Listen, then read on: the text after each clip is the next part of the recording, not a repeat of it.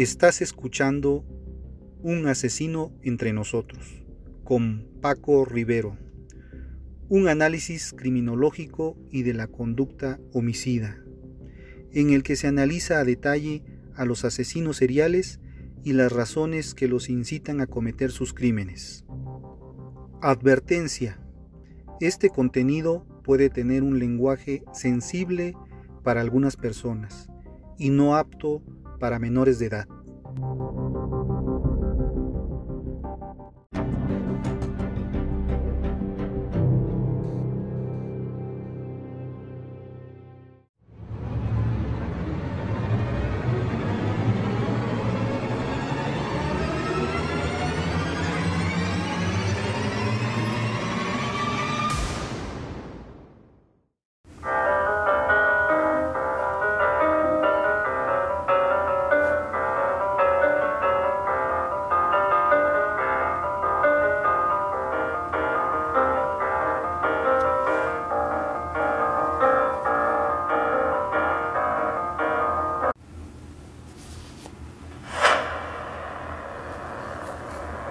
Demuestra lo que sabes, no lo cuentes. Los que han recibido los preceptos pelados quieren vomitarlos inmediatamente, como los enfermos del estómago el alimento. Primero, digiérelos y luego no los vomites así. Si no, se transformarán de verdad en vómito, cosa impura e incomestible. Por el contrario, a partir de haberlos digerido, muéstranos algún cambio en tu regente.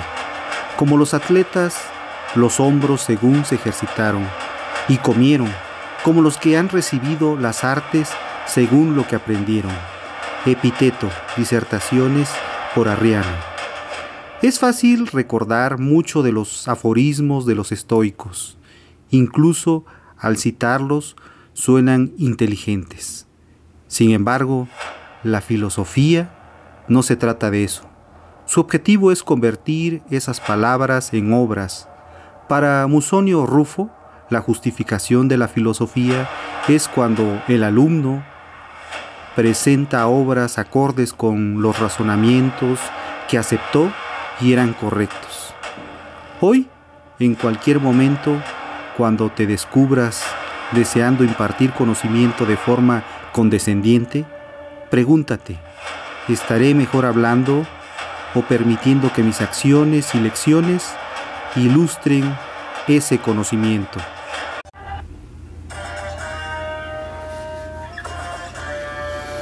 Cuando me preguntan que cómo soy, yo siempre les contesto que soy medio irritable. Soy tan irritable que cuando me preguntan dos veces lo mismo, no me enojo, me descompongo y mi cara no me ayuda no discuto por no querer iniciar la Tercera Guerra Mundial. Entonces hago caras involuntarias, pero sinceras, mal apreciadas, que me traen problemas mundanos y eso me enoja tanto. Soy tan de mecha corta que yo no veo las noticias, yo las sufro, tan idiota que yo no limpio, extermino. La paciencia, que es un don del cual naturalmente carezco, y no conozco la esperanza, para mí solo existe un suspenso. Soy tan irritable que pateo objetos inanimados y me da rabia sorprenderme al verme discutiendo con el vacío. Soy tan irritable que mis monólogos internos no son pensamientos, son un debate profundo y a veces una cruzada donde el único perdedor soy yo. Mi psicólogo es el único que gana, y vaya que si gana. Soy tan irritable que si el café se me enfría, se me echa a perder el día, el día completo, mi teléfono siempre está en silencio porque no soporto los ruidos y cuando veo una llamada perdida me enojo conmigo mismo por no haber contestado a tiempo. Y eso me irrita tanto porque significa que uno sufrió la absurda necesidad de complacer mis propias expectativas de ser alguien productivo en la vida. Y quizás por eso soy tan irritable, por el absurdo ideal inalcanzable que espero de mí mismo y de los demás y del mundo donde todos esperamos algo, pero no sabemos qué. ¿Quiénes somos? Se nos va la vida ignorando que lo único que tenemos seguro es la muerte. Me voy a morir, me voy a morir algún día. Qué coraje, qué coraje no saber cuándo. Qué rabia.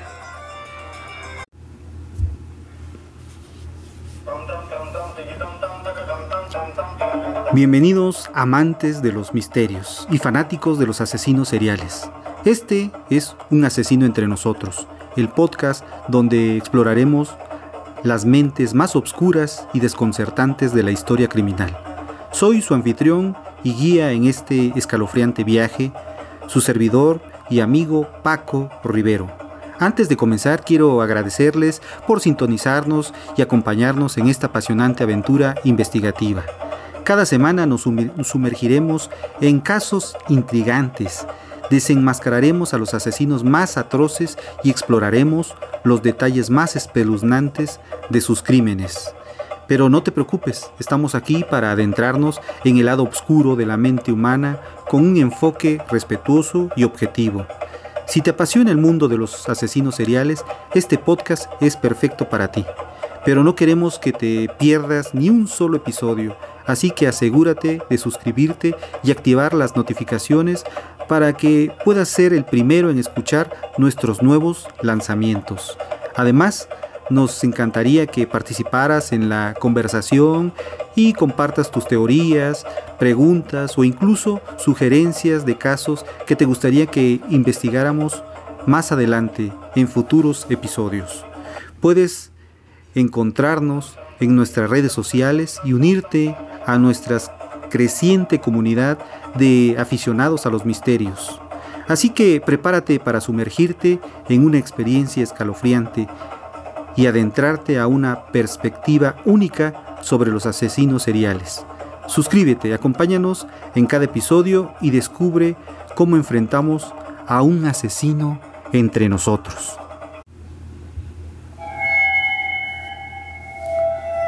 Mujeres asesinas. Las mujeres asesinas son una realidad que conmociona y desconcierta a la sociedad. Son mujeres que por diferentes motivos y circunstancias deciden acabar con la vida de otra persona, ya sea su pareja, su hijo, su jefe o un desconocido. Pero hay algunas preguntas que surgen en el aire. ¿Qué las lleva a cometer este acto extremo? ¿Qué perfil psicológico tienen? ¿Qué consecuencias legales y sociales se enfrentan? ¿Por qué matan? ¿Por qué matan las mujeres? ¿Por qué matamos? Pregunta que nos seguimos haciendo en todos los episodios y que se responde con más poesía de la esperada. Matamos por lo mismo que amamos, cada persona por razones distintas, con sus propias circunstancias que influyen en decisiones tan drásticas como amar o matar. Pero por raro que pueda sonar, matar es esencial para la condición humana. Cuando se habla de asesinos, con frecuencia se recurre a, a las palabras monstruo o perversos para calificarlos, como si fueran seres de otra especie aparte, absolutamente diferentes a nosotros. Sin embargo, todos somos capaces de matar. A los seres humanos nos gusta matar. De hecho, somos superdepredadores. Matamos a más animales y en mayor número que ninguna otra especie. Entonces, ¿estamos programados para matar? Los humanos siempre hemos tenido la necesidad de matar para sobrevivir. Nuestros cuerpos matan bacterias que amenazan nuestras vidas. Siempre hemos matado plantas, animales para comerlos y ciertamente desde tiempos ancestrales nos matamos los unos a los otros cuando nos sentimos amenazados o tenemos algo que ganar. ¿Tenemos todas las personas un asesino adentro? ¿Somos todos capaces de matar en determinado momento? ¿Vivimos rodeados de un montón de asesinos potenciales? A todos solo nos separa una mala decisión de dañar de manera trágica a los otros. Un momento de locura en nuestros coches, un cuchillo que se desliza, un empujón. John Douglas, el hombre que logró meterse en la mente de asesinos en serie, creó los primeros perfiles criminales del FBI. Eso no significa que sea probable que todos actuemos igualmente de manera horrible, pero significa que todos debemos asumir que somos capaces de causar un gran daño a los demás. Y cuando comenzamos a comprender lo que nos puede conducir por caminos oscuros, podemos comenzar a entender por qué otros lo han elegido. Podemos comenzar a, a descomponer el mal en sus componentes, recoger cada pieza y estudiarla. Existen varios estudios al respecto. En uno de estos estudios, la mayoría de los participantes, tanto hombres como mujeres, confesaron que habían tenido fantasías sobre el asesinato. Fantaseaban con matar a personas como sus colegas o sus seres queridos. Estos pensamientos son normales. Por suerte llevarlos a la realidad no lo es.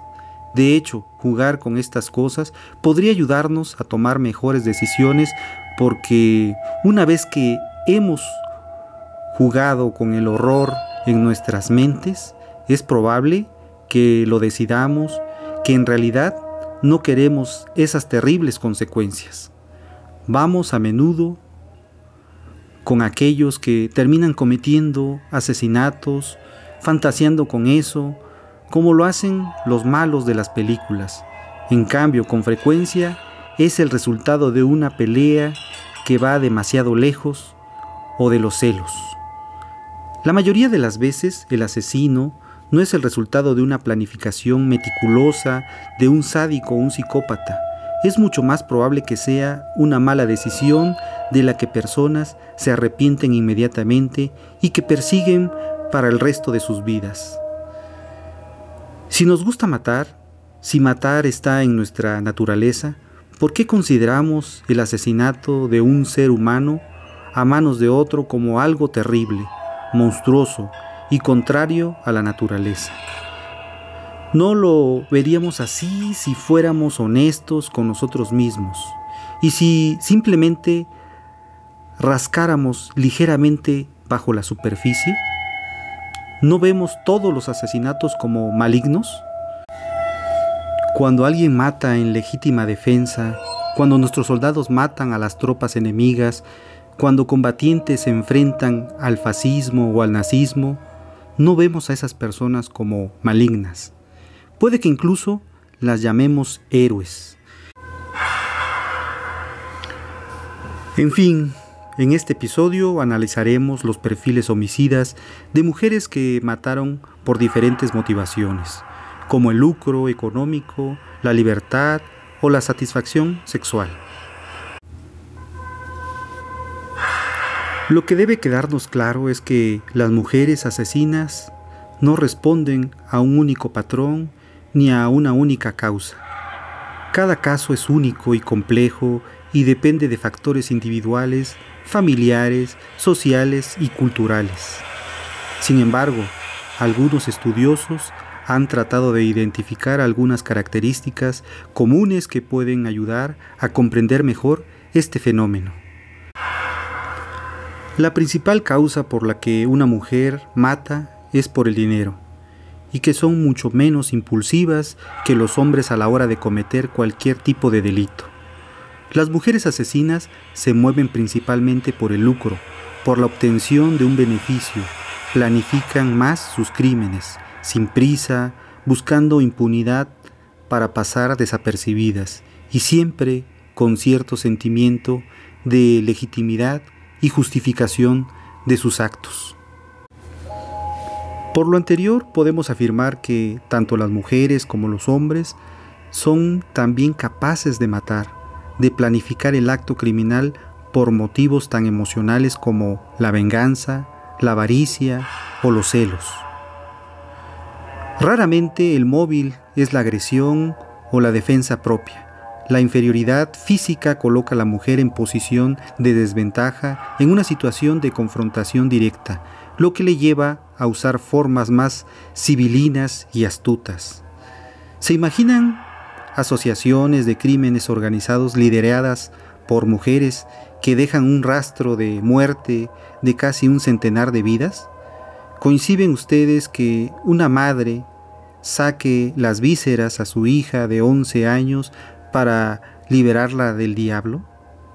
Este tipo de perfiles homicidas son los que analizaremos en próximos episodios de Un asesino entre nosotros. Les compartiré mis apuntes criminales en torno a los asesinatos realizados por mujeres, con los que pretendemos acercarte a, los conceptos propios de la criminología, la medicina o la justicia. Debo confesar que estamos acostumbrados a acercarnos a este tipo de crímenes violentos, hechos narrados desde un punto de vista quien narra el caso, pero no ayuda a comprenderlo en toda su extensión. Y por ese motivo existe la criminología y nos ayuda desde muchas perspectivas a entender los crímenes violentos. Comprendiendo lo ocurrido, tendremos la capacidad de entender otra concepción de lo que es un crimen violento. Antes de comenzar, les quiero poner como ejemplo una novela que vi en mi niñez que se llamaba Cuna de Lobos. Algunos de los oyentes la han de recordar y si no, he aquí un pequeño resumen. Los esposos Catalina Krill y Carlos Larios eran dueños de un gigantesco consorcio farmacéutico llamado Lar Krill. Catalina le había hecho creer a, a todo el mundo que José Carlos, su hijo mayor, pero quien realmente es su hijastro, le había arrancado el ojo derecho con un trompo jugando cuando era niño. Pero eso es mentira. Esto lo hizo para que Carlos tomara preferencia por Alejandro, único hijo de su matrimonio con Catalina Krill. Asimismo logró destruir la autoestima de José Carlos. Para resguardar su secreto, Catalina siempre llevaba un parche cubriendo su ojo derecho, haciendo creer a todos que le pusieron un ojo de vidrio inmóvil, tapando con una gasa y encima el parche, el cual combina, combina con su color de ropa. Pero un día Carlos descubrió a Catalina sin el parche y decide cambiar su testamento y divorciarse, pero muere envenenado por su esposa Catalina Krill. Bueno, ya viene toda esta narración de la novela. Me preguntarán, ¿a qué viene? Bueno, pues en la novela de Cuna de Lobos resulta que Catalina Krill, al saber que su esposo quería divorciarse de ella y cambiar el testamento, todo, todo, todos los días le ponía en su jugo de naranja, le ponía a su esposo pequeñas dosis de veneno hasta que muere sin dejar rastro del homicidio. El veneno es el arma preferida de las mujeres. El modus operandi de las asesinas, en la mayoría de los casos, consiste en suministrar veneno a la propia víctima o algún medicamento con la finalidad de provocar su muerte. ¿Por qué? Pues porque el veneno no tiene, tiene las siguientes características. Es favorable para ser empleado, no hay violencia física, es difícil detectar en la autopsia y es fácil de conseguir. No todos los venenos son rastreables, entonces es más fácil. Y también es algo que las mujeres tienen más a la mano. No solo el veneno, que es algo que tradicionalmente han tenido a mano, porque son las mujeres las personas que han estado en la casa manejando las medicinas o manejando la comida, sino también por la oportunidad, precisamente en eso, en esos cuidados que han prodigado a nuestro alrededor. Pero ¿cuál es la motivación? El estímulo que impulsa a la asesina a cometer este acto delictivo resulta fundamental para conocer al criminal y predecir los delitos. Pero, ¿cuáles son los alicientes de las mujeres asesinas? Su mayor motivación es conseguir dos cosas a las que históricamente no han tenido acceso, la económica y la libertad. La libertad entendida desde el punto de vista social y matrimonial son personas que han asesinado para conseguir eso. Se trata de asesinas funcionales, Además, estos estímulos pueden detonar en una mujer para convertirse en un homicida, en una asesina en serie. Buscan una satisfacción en el asesinato, puede ser sexual, por ejemplo, o puede ser cumplir o satisfacer esa necesidad económica. Pero hablemos también de los factores de riesgo delictivo. Esto es lo que se conoce en la criminología como aquellas características que tienen una persona y que pueden hacer que sea más proclives a cometer un tipo de delito u otro. Estas causas son muy diversas y pueden aparecer en distintos niveles dentro de la vida de una persona. ¿Por qué no lo puedo matar? Si de todas formas vamos a morir. Eso es lo que se preguntaba Marybelle de apenas 11 años después de asesinar a dos niños con sus propias manos. Mary Flora Bell era una mujer inglesa que cuando era niña de 10 a 11 años de edad, en 1968, estranguló hasta la muerte a dos niños en Scottwood, un distrito de Newcastle en Uptime. Fue condenada en diciembre de 1968 por el homicidio de Martin Brown y Brian Howey. También tenemos el caso de Isel Cook, una de las peores asesinas que han conocido la historia de Alemania. Adornaba su hogar familiar con lámparas confeccionadas con piel humana de sus víctimas. También tenemos a Leonarda Cianciulli, hacía las delicias de su vecindario ofreciendo a sus visitas exquisitas pastas de té y regalándoles jabones artesanales que realizaba con los restos mortales de sus propias vecinas. Rosa González estaba convencida de que su hija de 11 años gestaba en su interior al hijo del mismísimo diablo. Para extirparlo la torturó hasta la muerte. Sería un gran error olvidarse de Erzabet Bartori de Itzet. No sé si la recuerdan, no se sitúa ella en la primera lista en la aristocracia húngara que pertenecía a una familia más poderosa de su, de su país. Es conocida por ser la mujer más, más sanguinaria. Había asesinado en, toda la historia, asesinó a más de 650 muertes bajo el brazo, en su mayoría de mujeres jóvenes. La historia de Gersabet es bastante peculiar, pues los crímenes venían motivados por la obsesión por la belleza, conocida bajo el nombre de la Condesa Sangrienta. Asesinaba a estas mujeres, según cuenta la leyenda, para mantenerse joven, y por eso utilizaba la sangre de sus sirvientas solteras desde entre 11 a 26 años. Tiene el récord Guinness a la mujer que más asesinatos ha cometido en la historia, 630 muertes. La condesa pensaba que para evitar envejecer debía bañarse y beber de la sangre de sus doncellas vírgenes.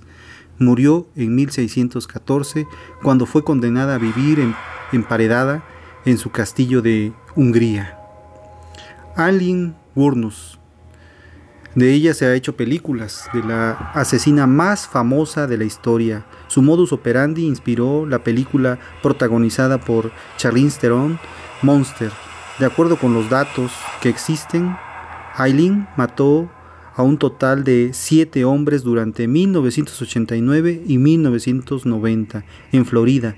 Tras ser detenida declaró que cometió los asesinatos en legítima defensa ya que había sido violentada por estos sujetos cuando trabajaba como una dama de compañía. Alice Burnus era una prostituta que asesinó al menos siete hombres entre 1989 y 1990. Wurnus tuvo una infancia llena de abusos, fue madre adolescente y tuvo una relación con su hermano. Fue arrestada en 1991 y confesó los asesinatos. Fue condenada a morir por inyección letal en el 2002. Judy Buenano, conocida como la Viuda Negra, asesinó a su esposo con arsénico y ahogó a su hijo paralizado. También intentó asesinar a su novio John Gentry usando una bomba. Fue sentenciada y ejecutada en la silla eléctrica en 1998. Dentro de la película Los Locos Adams 2, esta asesina serial fue representada por el personaje ficticio de Debbie Jelinski, quien se se casa con el tío Lucas por, el, por su dinero, conocida como la viuda negra. Esta mujer asesina a su esposo con arsénico y también ahogó a su hijo paralizado. A sus crímenes se suman al intento de asesinato usando una bomba contra su novio, John Henry. El motivo de estos crímenes fue el dinero.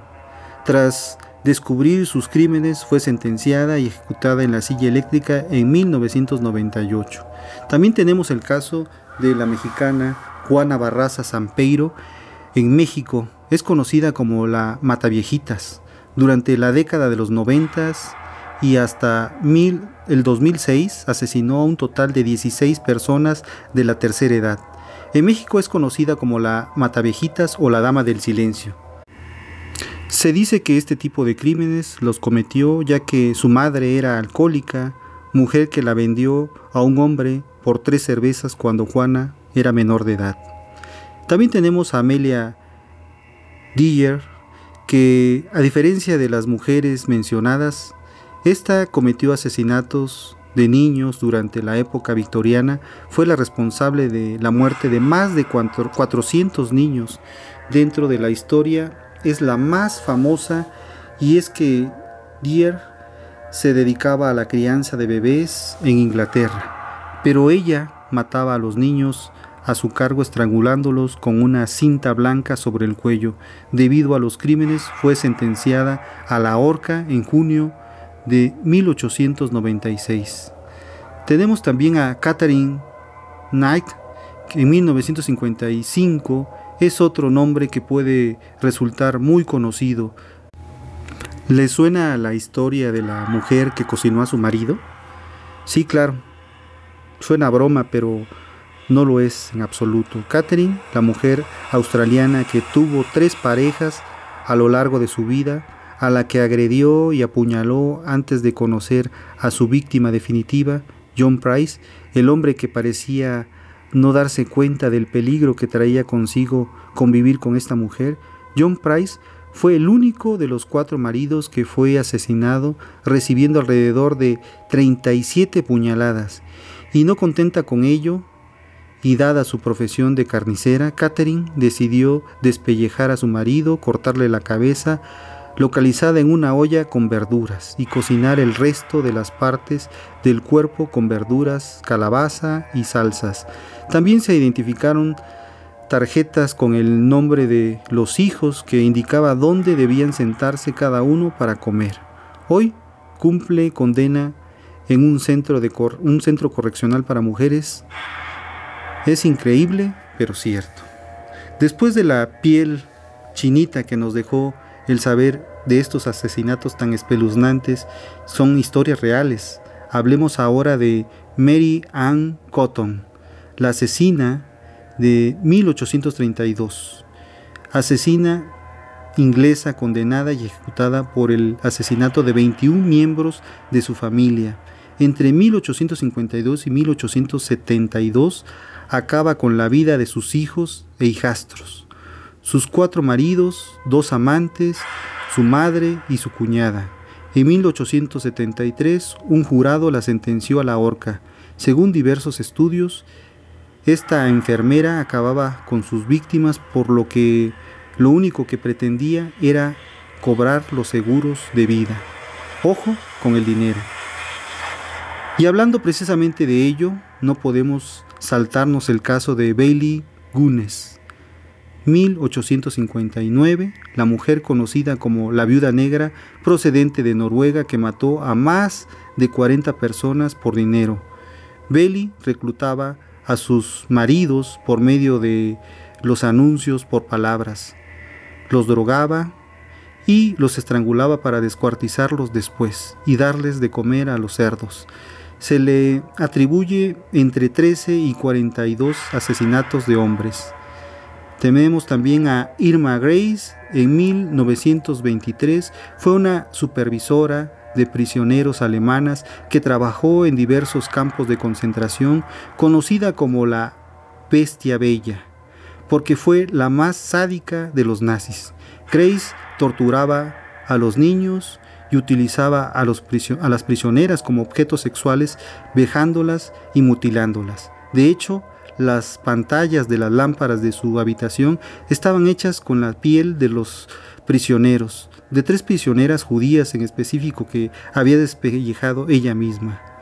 Sí, aunque parezca increíble, estas historias son reales y no, no siempre son los hombres las personas más crueles de la historia. Podría decirse además que las historias de estas mujeres son completamente atroces y monstruosas. Estas historias reales nos ponen la piel de gallina, que incluso algunas nos producen tremendos escalofríos al escuchar cómo mataban. Además, seguro que muchas o muchos no llegarán al final de este episodio. Y para las que sí o los que sí lleguen o hayan llegado, es cierto, hay mujeres muy, muy perversas. Como podrán darse cuenta, cuentan, las mujeres matan. Y si lo hacen estupendamente, están científicamente comprobado. Pero cabe preguntarnos, ¿cómo matan las mujeres? ¿Por qué lo hacen? ¿Cuáles son sus víctimas preferidas? Para responder estas preguntas y otras muchas que seguro te surgirán, nos pondremos el traje de la criminología y juntos nos adentraremos en el universo de las más interesantes asesinas de la historia en la cuarta temporada de este podcast de Un asesino entre nosotros. Para eso haremos una, una, descripción de los casos, pero también los apuntes al final de cada uno, en los que haremos una breve, una breve explicación de los conceptos básicos del campo de la criminología, sus perfiles criminales. Estoy seguro que les hará muy amena y fácil de digerir toda la información y te dejará ganas de seguir escuchando más.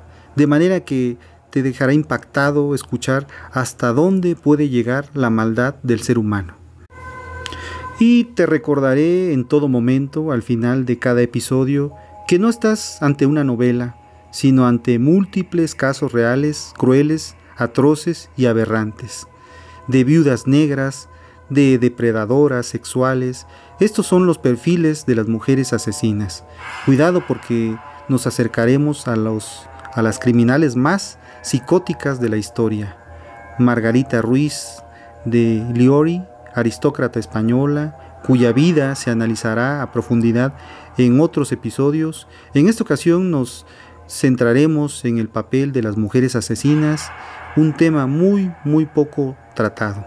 Las mujeres como los hombres son capaces de matar, de planificar el acto criminal por motivos tan emocionales como la venganza, la avaricia y los celos. Debemos reconocer que las asesinas en serie son más exitosas, cuidadosas, precisas, metódicas, tranquilas al cometer sus crímenes. Dentro de la tipología de las asesinas en serie, según los autores, hay, hay que diferenciar que actúan solas o acompañadas. Existen nueve categorías que engloban dicha tipología. Así que dentro de las mujeres asesinas encontramos a las viudas negras, asesinas en equipo o en grupo, ángel de la muerte, problema de locura, depredadoras sexuales, homicidio inexplicado, venganza, crímenes sin resolver y ganancia o crimen. Del veneno a la tortura.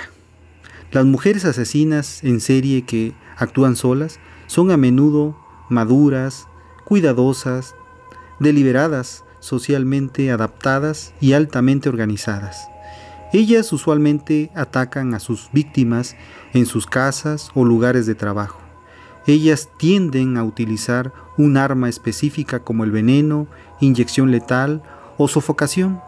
Por su parte, las que actúan en compañía tienden a ser más jóvenes, agresivas, viciosas en sus ataques y algunas veces desorganizadas y usualmente incapaces de tener un plan cuidadoso. Ellas usualmente atacan a sus víctimas en diversas ubicaciones, tienden a usar armas de fuego, blancas o tortura. En este podcast te daremos a conocer, entre otros episodios posteriores, la vida de estas asesinas en serie, describiendo los crímenes que cometieron y se llevará a cabo un análisis criminológico del cómo y por qué actuaron de esa manera. No solo te daremos a conocer lo que hicieron, cómo lo llevaron a cabo y por qué, sino que han de servir como base para posteriores estudios, pues el análisis criminológico que hemos realizado a cada una de ellas marca una diferencia con respecto a otros podcasts.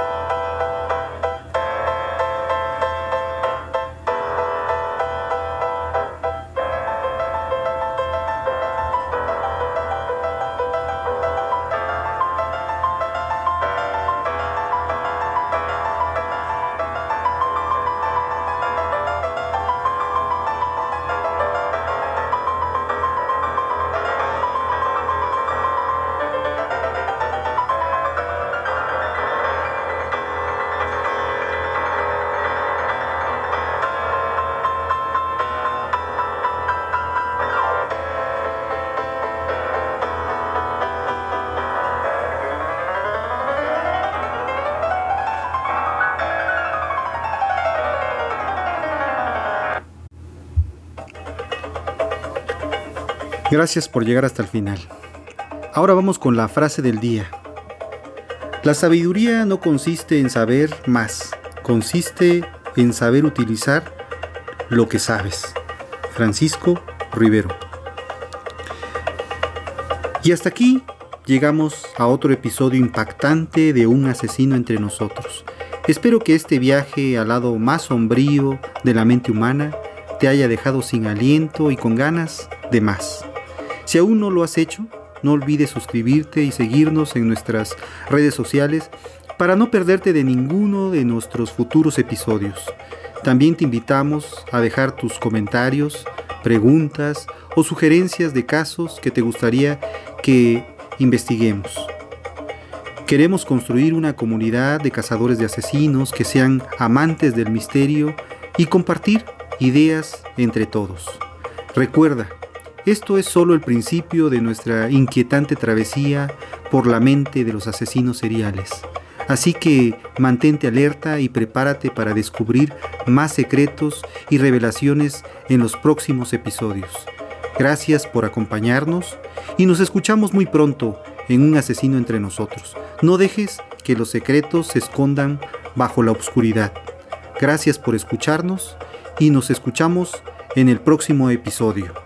Hasta pronto.